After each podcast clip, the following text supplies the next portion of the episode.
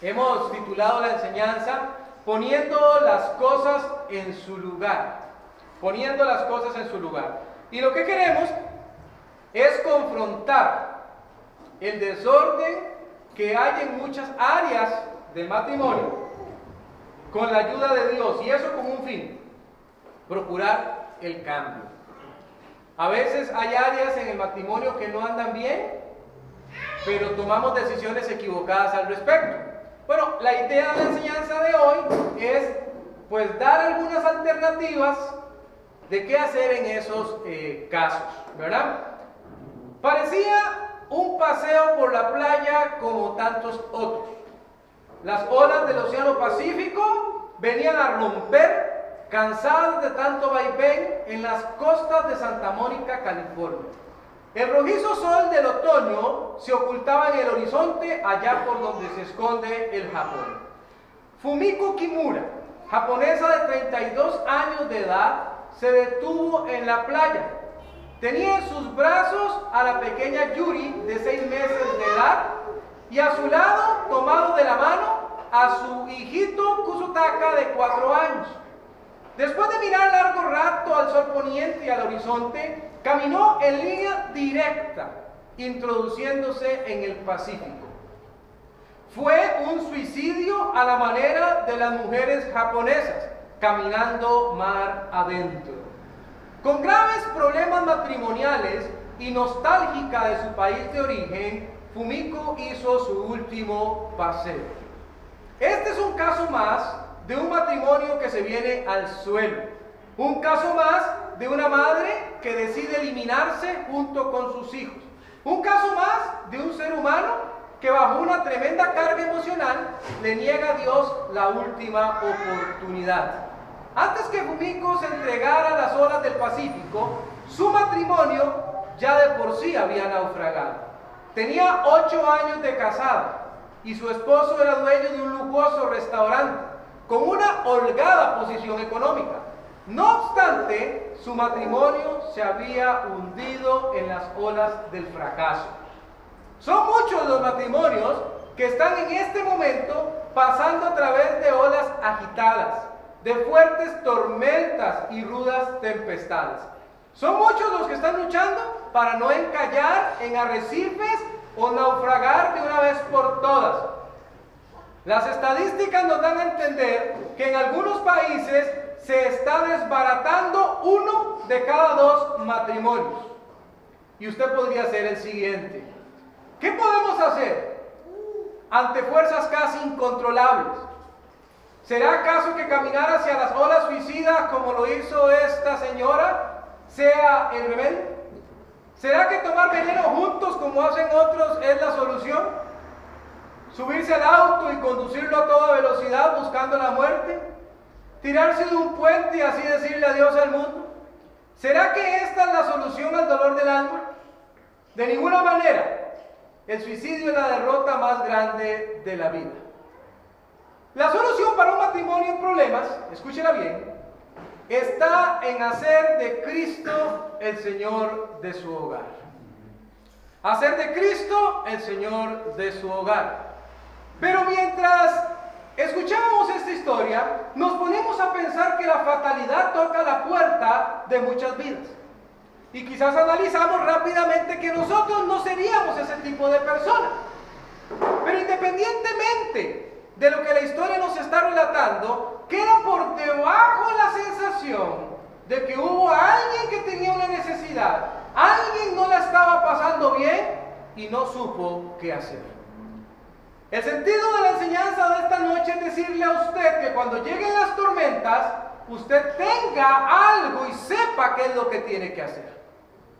Que no se encuentre en la ignorancia. Que no piense que las que parecen soluciones son soluciones. De eso vamos a estar hablando esta noche. Vaya a Proverbios. De una sola vez nos internamos en el Sagrado Libro y vamos a estar estudiando esta enseñanza poniendo las cosas en su lugar, que nos habla acerca del desorden que muchas veces hay en nuestros matrimonios, en diferentes áreas, y qué podemos hacer al respecto. Proverbios capítulo 13, el versículo 10. Podríamos hablar de cosas muy específicas, pero lejos de hacer eso, lo que vamos a intentar esta noche es más bien trazar líneas generales que sirven a cualquier matrimonio que encuentra que un área no anda bien. La primera de ellas, si usted de verdad quiere poner las cosas en orden, entonces usted necesita saber que debe vestirse de humildad. Voy de nuevo. Si usted poner las cosas en orden en su matrimonio, en un área determinada, tiene que saber que usted necesita vestirse de humildad. Ahora usted dirá, eh, ¿por qué usted está diciendo eso, hermano Ronnie? Porque la verdad del caso es que la soberbia, la altivez, es uno de los más grandes enemigos de solucionar las situaciones que están desordenadas en el matrimonio. En algunas ocasiones el matrimonio no anda bien. Hay problema tras problema y pareciera que no hay una salida fácil al conflicto. Y esta situación se agrava todavía más debido a la dureza del corazón, la soberbia, el orgullo, que evita aceptar las evidencias contundentes que apuntan hacia un desastre seguro. Es decir, todas las señales en el matrimonio nos están diciendo que algo malo va a pasar. Pero el orgullo no nos deja aceptar que ocupamos hacer algo al respecto. Lo que sucede es que la pareja se ha habituado a vivir en una dinámica conflictiva. Por lo tanto, ya no es necesario hacer algo al respecto, aunque eso conlleve el tener un matrimonio derrotado.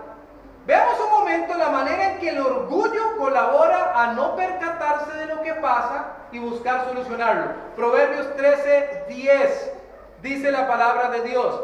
Ciertamente la soberbia concebirá contienda, mas con los avisados está la sabiduría.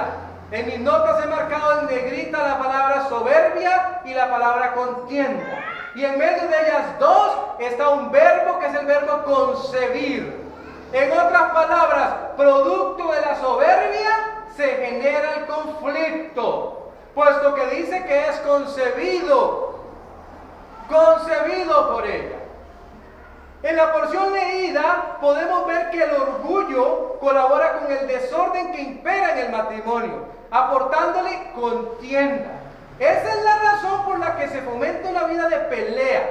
Mientras el orgullo sigue en pie, no solamente está garantizada la contienda, sino también la deshonra para ese matrimonio. Yo quiero que usted pueda pensar en esto que estamos revisando, porque tal vez si la pregunta fuera más directa y nosotros esta noche le pidiésemos a usted que evalúe y le dijéramos, evalúe qué tan orgulloso o qué tan orgullosa es usted. De repente a usted le parecería hasta ofensiva la pregunta. Y usted diría, yo no suelo ser así. Pero se la voy a poner al revés. ¿Qué tanto conflicto y peleas hay en su matrimonio? Porque ellas son concebidas desde el orgullo. Entonces dice, no, nos las pasamos como perros y gatos. Eso es una muy mala señal. Es una señal de que hay orgullo. Y que ese orgullo no quiere deponer para buscar soluciones. Otra porción ahí mismo en Proverbios 11.2 nos va a decir otro resultado de la soberbia. Nos dice, cuando viene la soberbia, 11.2 de Proverbios, cuando viene la soberbia, viene también la deshonra. Más con los humildes está la sabiduría.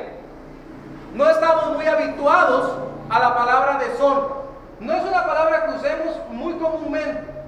No, no se nos ocurre utilizarla en muchos casos, pero sí estamos acostumbrados a otra que es vergüenza. Vergüenza. Entonces podríamos decir, cuando viene la soberbia, viene también la vergüenza. Un matrimonio que vive avergonzado, avergonzado por sus actos, avergonzado por sus peleas, avergonzado por la clase de cosas que hacen, porque tenemos que ser honestos. En algunos matrimonios el asunto de los pleitos ya pasó a espectáculo. ya la cosa se ve mal. Ya la situación está enterado todo el mundo, los vecinos, los familiares, porque trascendió los hijos. Y lo único que podemos sentir cuando vemos la clase de desbarajuste que hay es vergüenza. Y la Biblia nos está diciendo, sepa y entienda que su orgullo que sigue en pie es el que está causando todo esto. Entonces, ¿qué estamos diciendo esta noche? Tratando de amarrar un poquito lo que ya hemos avanzado. Estamos diciendo que en lugar de ponerse a pelear contra la situación que se está presentando, vaya un pasito más atrás y dése cuenta que es su orgullo que sigue en pie el que sigue generando este tipo de conflictos y que usted tiene que deponerlo. Tiene que poner abajo. Por eso decíamos vestirse de humildad. Nadie corrige cosas que están desordenadas en su matrimonio si antes no se viste de humildad. Ahora, preste mucha atención a otro de los resultados de la soberbia, el abatimiento. Entonces no solamente hay pelea, no solamente hay vergüenza, dice la Biblia que también hay abatimiento. Un matrimonio abatido es uno que está postrado, es uno que está derrotado. Veámoslo allí en Proverbios, pero ahora vamos al capítulo 29 y el versículo 23. 29, 23 de Proverbios. 29, 23. La soberbia del hombre le abate, pero el humilde de espíritu sustenta la honra. Le abate, yo busqué abatir, le deprime, le hunde, le derriba. Eso es lo que quiere decir ese versículo.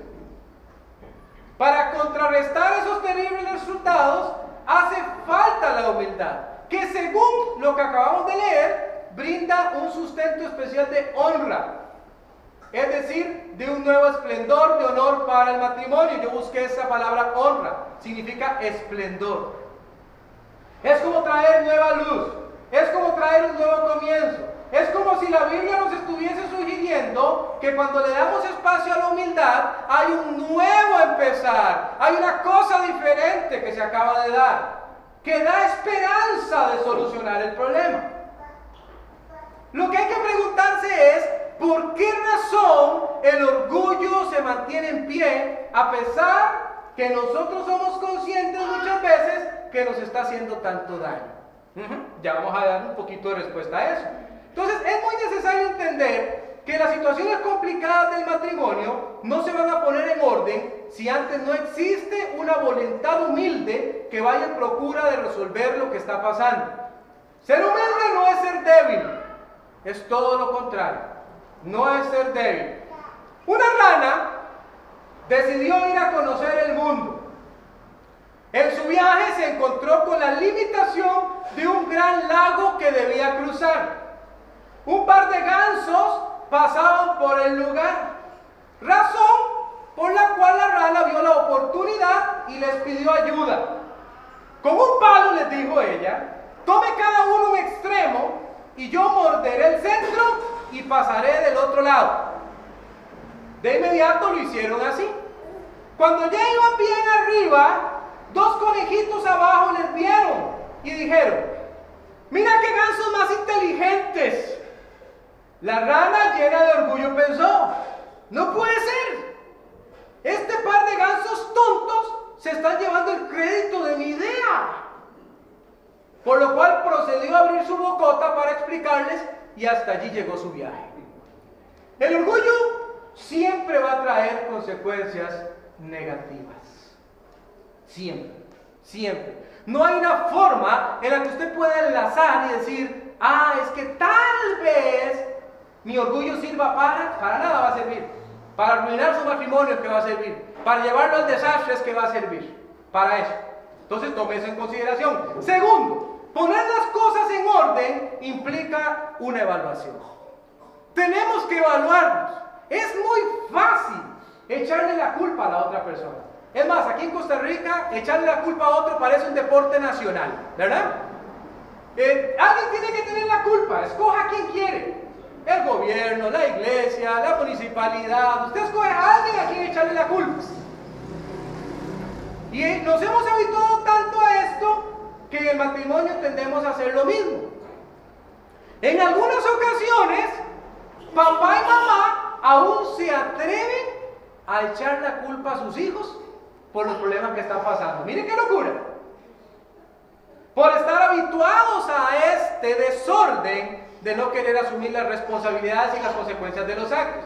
Es muy cierto que la soberbia aporta un punto ciego terrible a la relación matrimonial. Pero una vez vencido, es decir, una vez que usted decidió ponerlo abajo, ya tiene vía libre para el análisis. La revisión concienzuda de qué es lo que está pasando. Poder comprender qué está desordenado. Escúcheme esto. Poder comprender qué es lo que está desordenado y cuál debería ser la manera de corregirlo es una tarea titánica que da inicio en la intimidad con Dios. Da inicio en la intimidad con Dios. La mayor parte de personas dicen, no me diga que yo tengo problemas. Eso no es un secreto ni un misterio. Lo que sí me resulta casi imposible es descubrir cómo lo corrijo. ¿Qué es lo que tengo que hacer? Y tenemos que empezar por una evaluación. Mire Salmos, un poquito para atrás y Proverbios. Salmo 26, 2. Un versículo revelador. Ya va a ver usted por qué. Salmo 26, 2. La palabra de Dios dice, escudriñame, oh Jehová, y pruébame. Examina mis íntimos pensamientos y mi corazón.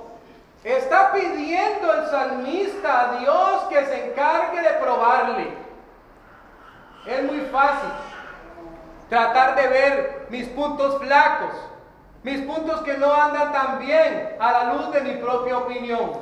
Posiblemente yo me voy a tratar muy bien y posiblemente voy a dar a entender que no tengo muchos problemas, pero, pero, cuando yo le pido a Dios que sea el que haga ese análisis, puede suceder algo que yo no quiero que suceda. Y es que ese análisis va a ser completo. ¿Por qué sabemos eso? Por los versículos. Ponga atención. Yo busqué esa palabra examinar. Y es la palabra que se usa para dar a entender el proceso con que se prueban los metales. Es una palabra que da a entender el proceso con el que se lleva a cabo una investigación. Busqué la palabra probar que viene allí y esta da a entender alguien que practica o que intenta. Uniendo las dos, Diríamos entonces algo como esto. La persona tiene la voluntad expresa de conocer en lo que está fallando, aquello donde perdió el orden. ¿Por qué sabemos eso? Porque se lo está pidiendo a Dios. Es decir, le dice, Dios, estoy consciente que mi vida es un desorden, estoy consciente que he traído problemas a mi matrimonio, estoy consciente que las cosas no andan bien, y yo ocupo un análisis suyo. Revíseme, revíseme, pero después el análisis lo va a llevar a cabo Dios mismo, con el detenimiento y con el cuidado que hace el experto en la revisión de un metal, iterando, es decir, repitiendo una y otra vez el proceso hasta que se eliminen todas las imperfecciones. Claro que puede ser un proceso muy doloroso, pero también indispensable para obtener una visión completa de lo que hay que poner en orden. A veces queremos la salida mágica, Queremos que la, situación se solucione con un solo consejo. Deme el consejo mágico que va a arreglar el problema. Y todavía de preferencia, si ese consejo me lleva poco trabajo. Ojalá que sea algo que alguien más haga por mí. Y listo. No se parece a la solución bíblica que dice, voy a meterme hasta lo profundo de su ser y voy a sacar cosas que usted no quiere sacar y que necesita arreglar. ¿Mm? Solo usted se conoce en eso. Y usted dice, wow, ahí va a haber cosas que yo no quiero que nadie sepa. Son muy difíciles, muy complicadas, pero que tienen que venir a flote si de verdad queremos ordenar las cosas. Por eso es un análisis personal, íntimo, privado. Es, voy a Dios yo, le pido que lo haga y Él se encarga de hacer ese trabajo en mi vida. ¿Sabe qué? Yo le tengo una pregunta.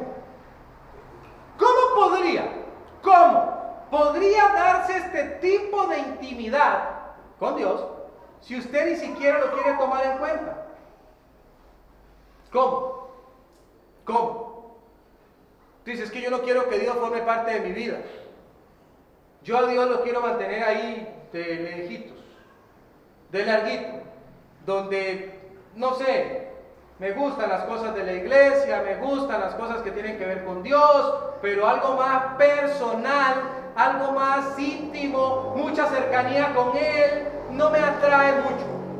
A pesar que usted acepta que hay áreas de su vida en las que usted no tiene el control. Y esta noche le estamos diciendo que ese control lo puede tomar el Señor Jesús y usted va a obtener bienestar y su matrimonio también. Pero no va a pasar, no va a pasar sin una relación. Para muchos, la evaluación va a arrojar un primer resultado. ¿Les va a decir que su relación con Dios es débil o les va a decir que su relación con Dios es inexistente? No hay, no hay. Entonces, la enseñanza de esta noche, para algunos aquí en la sala, se parece más a un buen consejo que a una advertencia. Pero en realidad es una advertencia. Lo que estamos haciendo esta noche es diciéndole que si Jesús no empieza a formar parte de su matrimonio, usted va a ir empeorando. Basta ya de intentarlo en sus propias fuerzas. ¿Sabe qué duele? Duele cuando en las salas de consejería las personas llegan con la siguiente frase. Ya lo hemos intentado todo. Entonces decidimos que le íbamos a dar campo a Dios. ¿Por qué Dios no fue la primera opción? Porque había que intentarlo todo. Y después, ya cuando ya no hay nada más que hacer, entonces Dios. Cuando ya hay consecuencias, cuando ya hay cicatrices. ¿No era mejor antes? La palabra de Dios dice en Mateo 11, 28, venid a mí todos los que estáis trabajados y cargados, y yo os haré descansar. Nuestro Dios es experto en descanso. Él es experto en descanso.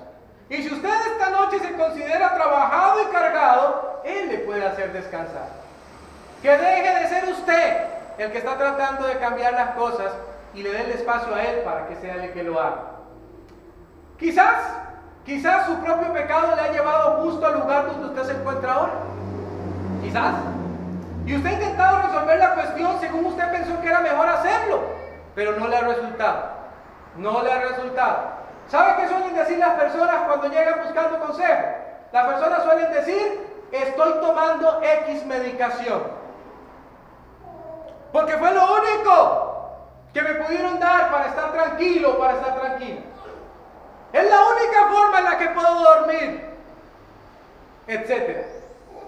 Todas esas cosas van apuntando hacia el mismo lado. Son personas que están luchando en sus fuerzas por tratar de cambiar algo que Jesús está dispuesto a cambiar si tan solo le dieran la oportunidad. Se convierte entonces en una gran prioridad para mi matrimonio la comprensión de lo que está mal. Pero cuidado, no se trata de un simple ejercicio de conocimiento sino uno de evaluación, toma de decisiones y cambio. En muchos matrimonios hay como una especie de espejismo. Presten mucha atención en eso. Y está persiguiéndolos estos matrimonios con mucho deseo. Ese espejismo es la obtención del bienestar material. Es así como que en estos matrimonios la gente pensara que la felicidad se encuentra en los bienes. Entonces están muy preocupados. Los esposos buscando cómo atesorar, cómo tener chuches, cómo lograr cosas por montón, cómo hacer para exhibir esas cosas que tengo y que el resto se dé cuenta. Qué bien que me va a mí, qué próspero que es mi matrimonio. Aquí con mi esposita. Y uno sabe que su matrimonio es una desgracia. Pero se trata de aparentarlo. Se trata de dar a entender que se está bien. Porque ¿cómo no vamos a estar bien? Salimos del país a cada nada. tenemos bienestar económico, no falta nada en casa, tenemos que exhibirlo, todo el mundo tiene que darse cuenta qué bien que estamos. Pero no es cierto. Se cumplen ellos aquello que dice Lucas 12:15. Y les dijo, mirad y guardaos de toda avaricia, porque la vida del hombre no consiste en la abundancia de los bienes que posee. No consiste en eso. Pero muchos están persiguiendo ese espejismo. Y creen que así es la cuestión. A mí me hace mucha gracia cuando las personas dan a entender que los grandes problemas del matrimonio se corrigen de esa forma. No se corrigen así. Lo que usted está haciendo es poniéndole una curita, un poco de pegamento, y en un momento eso se va a reventar. Y se va a reventar de oro. Hay que ir al fondo del asunto. Es muy lógico pensar que si mi corazón está persiguiendo lo material como un asunto preferente, no voy a poner atención a las señales que me llaman a detenerme y hacer cambios. Asimismo, hay personas que buscan el placer solamente para descubrir que lo que hay al final es dolor, es confusión, es defraudación. Son tan solo algunos ejemplos para mostrarnos a nosotros hasta dónde podemos llegar. Cuento una historia que una anciana se estaba quedando ciega. Y está quedándose ciega, llama al mejor doctor de la ciudad para que revise su visión y le han dicho que el hombre sabe lo que hace. Entonces cuando el hombre llega, ella le dice, cubre mis ojos y yo le voy a pagar muy bien, le voy a dar una gran recompensa. Empezó entonces el doctor con mucho ánimo a visitar a la señora. Pero aprovechándose de que ella estaba ciega, cada vez que llegaba, aprovechaba y se robaba algo de la casa. Un día llegaba y tomaba un artículo, otro día llegaba y tomaba otro. Al final del cuenta se curó la señora y entonces el cirujano pidió su paga. Pero la señora se negó a dársela y más bien lo llevó a los tribunales ante los jueces. Allí el doctor explicó tengo tantos meses de estar tratando a esa señora, quedamos en un trato, ella ahora puede ver, pero no me quiere pagar.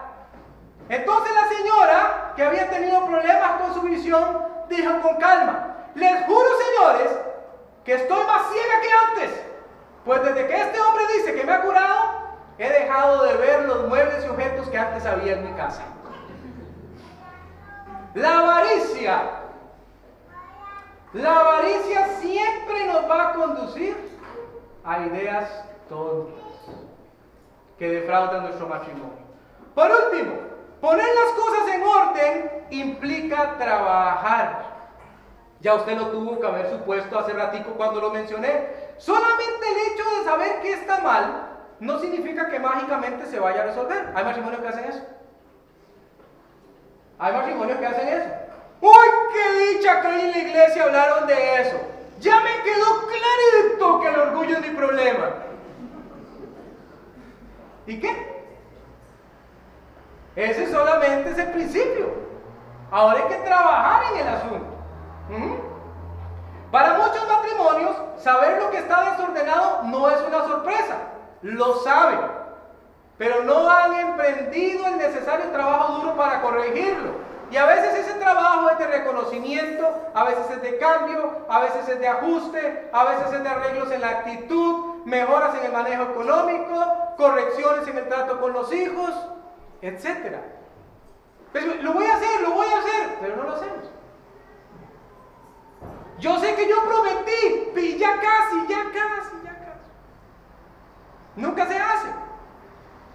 ¿Qué podría ser lo que está ocurriendo para que no se arreglen las cosas? le menciono unas cosillas. Por ejemplo, falta de acción, desidia, pereza, llámelo como quiera.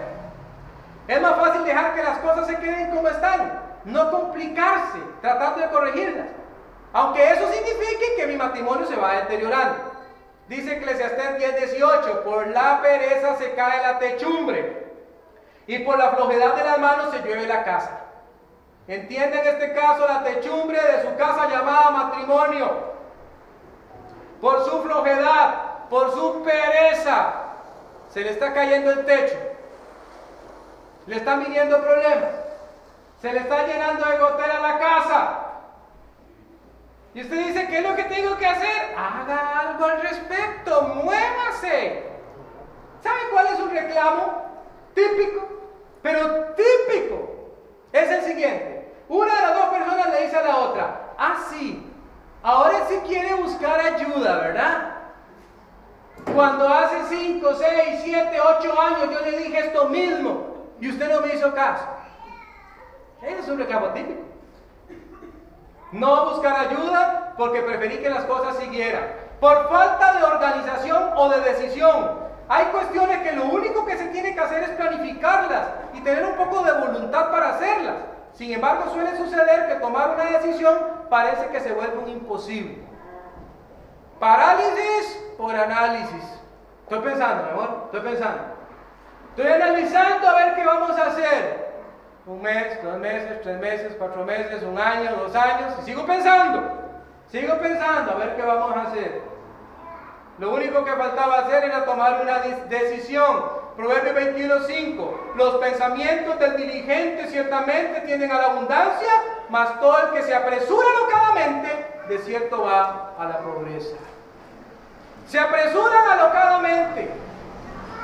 A veces con soluciones que usted se queda de verdad con la boca abierta. Usted dice, ¿en qué cabeza cabía eso? ¿En qué mente? Pero dijeron, es que esto me va a dar un resultado más rápido. Me da un resultado más rápido. Está la persona que siempre anda airado, que hasta golpeado a su cónyuge, que tiene problemas serios para la contención de la ira, y dice, ah, no, ya me averigüé y con una dieta a mí se me va a quitar. Eso tiene que con dieta. Me dijeron que si dejo de comer esto me voy a enojar menos. Eso no tiene nada. Dice, ¿dónde sacó eso usted? Ah, un consejillo que me encontré en internet. Apresurarse alocadamente.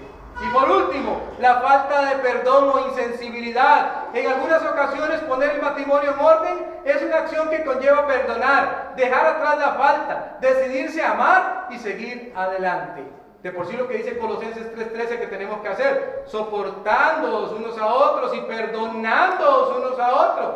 Si alguno tuviera queja contra otro de la manera que Cristo os perdonó, así también hacedlo vosotros. Con el asunto del perdón, Dios no deja opción. Hágalo, nada más dice. Hágalo. Y entonces usted puede estar ahí sentado cada vez que yo le perdón, me imagino que la gente piensa y dice, ah, claro, hermano Ronnie, muy fácil para usted decirlo. Como usted no fue el que le pasó. Pero es que la Biblia no le deja a usted opción. La Biblia le dice perdone. Entonces, si le dice perdone es porque está buscando a usted un bien. Está diciendo, hágalo, hágalo, porque es la única manera de seguir adelante. Si no, usted va a estar con ese obstáculo todo el tiempo. Reto a que mire a personas que han mantenido su enconamiento, su resentimiento, su odio, su rencor por años. Y pregunte si usted quiere ser igual. A veces criticamos a la gente y decimos, sí, qué bárbara esa señora, ¿no viste? El pancho que le armó el esposo por aquel asunto que pasó hace 30 años y estamos haciendo igual. Estamos guardando rencor cuando deberíamos despejar eso. Solamente así podemos poner las cosas en orden. Resumiendo, diremos que si de verdad quiero poner las cosas en orden en mi matrimonio, tengo que vestirme de humildad para reconocer que tengo problemas. Uno. Dejar que Dios me evalúe desde lo profundo para cambiar. Dos, ojo que dije Dios. O vamos a que cualquier otra persona nos evalúe. Dios. Y tres, trabajar, trabajar, trabajar para poner las cosas en orden. No vaya a confundirse. Sin Jesús nada de lo que hemos explicado hoy será algo que usted pueda hacer. No se confunda. Sí, pastor estaba predicando allá arriba que tenemos que trabajar. Yo voy a hacer eso. Sin Jesús usted está restando y no está sumando. Ponga a Dios aquí, ponga a Dios en la base de su matrimonio. Dele chance a Jesús. Él quiere cambiarle, pero usted tiene que recibirlo primero como su salvador personal. Usted tiene que recibirlo. Usted tiene que pedirle a Él que usted quiere que Él sea su salvador personal. Tiene que decirle, que usted está cansado del estilo de vida que lleva y que quiere cambiar, que usted quiere darle un chance a Él. Y Jesús va a hacer algo que Él sabe hacer muy bien, va a cambiar su vida. Y con su vida cambiada, otro gallo le va a cantar. Miles de personas que lo hemos hecho, le podemos dar testimonio de eso. ¿Verdad? Y tal vez usted está escuchando el mensaje de salvación otra vez. y usted dice, ay, mira, el hermanito está terminando como terminó la última vez hace dos meses, hace tres meses.